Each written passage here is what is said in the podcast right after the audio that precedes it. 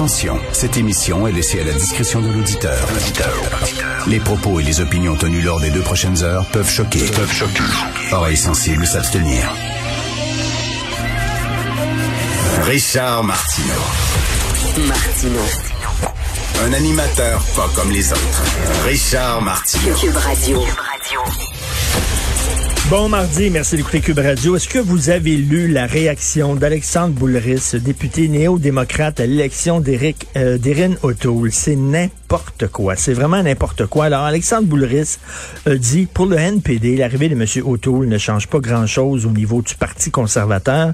C'est un parti qui va continuer de tolérer le discours raciste, anti-choix et anti-LGBTQ des conservateurs sociaux. Le, Parti conservateur est un parti qui tolère le discours raciste. C'est quoi cette affaire-là? C'est bien, c'est n'importe quoi. Le mot raciste est tellement galvaudé que ça ne veut plus strictement rien dire. Un parti qui va continuer de tolérer le discours raciste, anti-choix et anti-LGBTQ. Depuis quand ils sont anti-gays, ils sont anti-noirs, ils sont anti...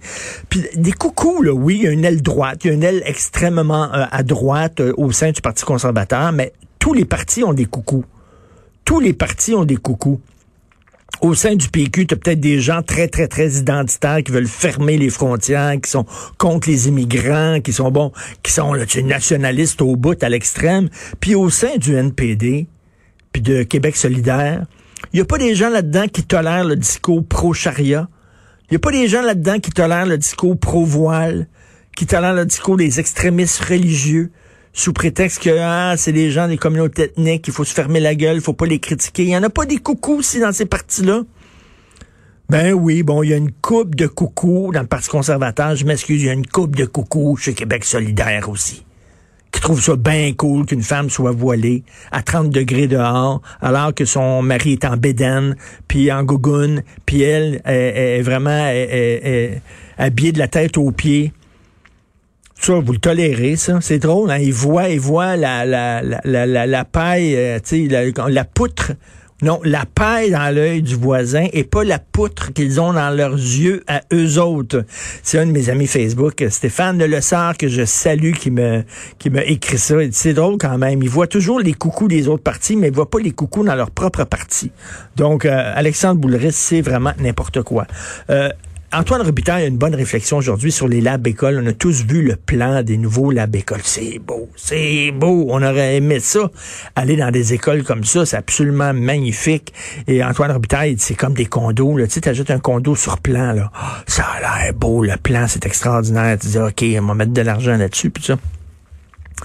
Mais ça va, est-ce que ça va donner une meilleure éducation? Moi, j'ai, j'ai, j'ai étudié la polyvalente Monseigneur Richard à Verdun, près du pont euh, Champlain, à côté de la baie des Capotes qui est très connue par les gens de Verdun, où se déversaient tous les égouts. On allait fumer une cigarette à la baie des Capotes. Alors, euh, mon euh, école secondaire ressemblait à un déchiqueteur à déchets, ressemblait à une centrale nucléaire. C'était un gros bloc de béton, pas de fenêtre. C'était épouvantable. C'était d'une laideur incroyable. J'avais des bons profs. J'avais d'excellents profs dévoués. J'avais des profs excellents. C'est ça qui est important. Tu peux avoir une école qui a l'air d'achenoute et avec des super bons profs. Et tu peux avoir des super belles écoles avec des profs. Vais prendre un peu d'eau. Avec des profs qui sont vraiment pas bons. Et c'est bien beau euh, le béton, c'est bien beau l'architecture et tout ça, mais ça donne pas nécessairement d'une bonne éducation. Donc, si tu as des profs dévoués dans une école LED, tu vas quand même euh, passer, tes, euh, passer ton secondaire et avoir des bonnes notes. Donc, c'est bien beau le contenant, mais veut dire, il n'y a rien qui vaut le contenu. J'aimerais vous parler de Vladimir Poutine. Voici un homme qui devrait être à la tête des gens les plus recherchés au monde. Je sais pas, tu sais, les, criminels les plus recherchés d'Interpol. Alors, on sait que Alexis, euh, Alexis Naval, Navalny, qui est un opposant euh, Vladimir Poutine, qui est son principal opposant, qui a été empoisonné, et c'est pas la première fois. J'ai lu un texte euh, sur TV5 Monde qui dit que euh, le Poutine a réouvert un, en fait un département de poison pour pouvoir empoisonner, pour pouvoir fabriquer des poisons difficiles à détecter pour empoisonner ses opposants, pour empoisonner ses adversaires politiques. En 1978, il y a un écrivain et un dissident qui s'appelait Georgi Markov qui a été empoisonné à Londres, qui est En 2006, rappelez-vous, Alexandre Litvenko, euh, qui était aussi euh, un ancien agent du contre-espionnage russe, qui avait été empoisonné au polodium, je crois, c'est une substance radioactive euh, à Londres dans un café. Il est en train de boire un café. Il y a quelqu'un qui est passé, qui a laissé tomber ça dans son café. Le gars, en très peu de jours, il a perdu tous ses cheveux et il est mort au bout de, de quelques jours, empoisonné par une substance radioactive. Il y avait Sergei Skripal. Sergei Skripal, c'était un agent double qui a été lui aussi empoisonné en compagnie de sa fille. Même chose, lui aussi, buvait un café ou un thé euh, qui avait été empoisonné. Victor Yotchenko, candidat à la présidence de l'Ukraine, qui a aussi été empoisonné. Rappelez-vous de Anna Politsovskaya, qui avait été une journaliste, une journaliste qui critiquait Poutine, qui critiquait euh, la guerre en Tchétchénie et qui avait été abattue euh, devant devant chez elle, devant sa porte de son de sa demeure. Et en 1999, en Russie, il y a une série d'attentats, cinq attentats, où c'était des euh, voitures euh, piégées avec des bombes qu'on mettait devant des immeubles, appartements, et là, euh, la voiture sautait et vraiment soufflait l'immeuble. Il y a eu des centaines de personnes de mortes, et ça a été ça a été prouvé après que on disait que c'était les terroristes tchétchènes qui avait fait ces attentats-là. Mais finalement, c'était Vladimir Poutine et sa gang qui ont fait sauter des immeubles appartements en Russie pour faire passer ça sur le dos des Tchétchènes afin de permettre une intervention en Tchétchénie, afin d'avoir l'appui de la population pour intervenir militairement en Tchétchénie. Bref, écoute, c'est un gars qui euh, envoie ses euh, opposants en prison euh, les empoisonne, euh, fait sauter des immeubles pour pouvoir euh, permettre une intervention armée contre... C'est quelqu'un d'extrêmement dangereux, Poutine.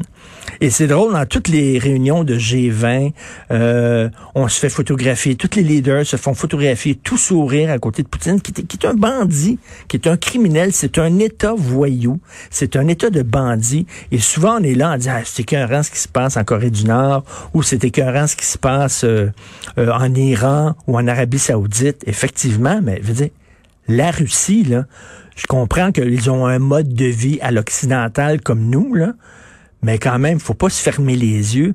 Et c'est un État bandit. ce gars-là devrait être en prison. C'est un homme extrêmement dangereux. Et au contraire, on se fait photographier à côté, on lui serre la main, puis tout ça, comme si c'était un politicien comme les autres.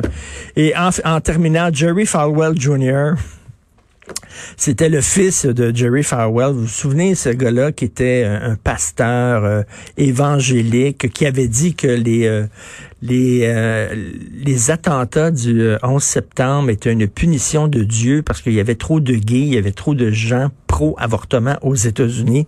Donc, Jerry Falwell était complètement coucou. Alors, son fils aussi, qui est un pasteur évangélique et qui arrête pas de faire la leçon à tout le monde, il faut être pur, etc. Eh bien, il fait pincer.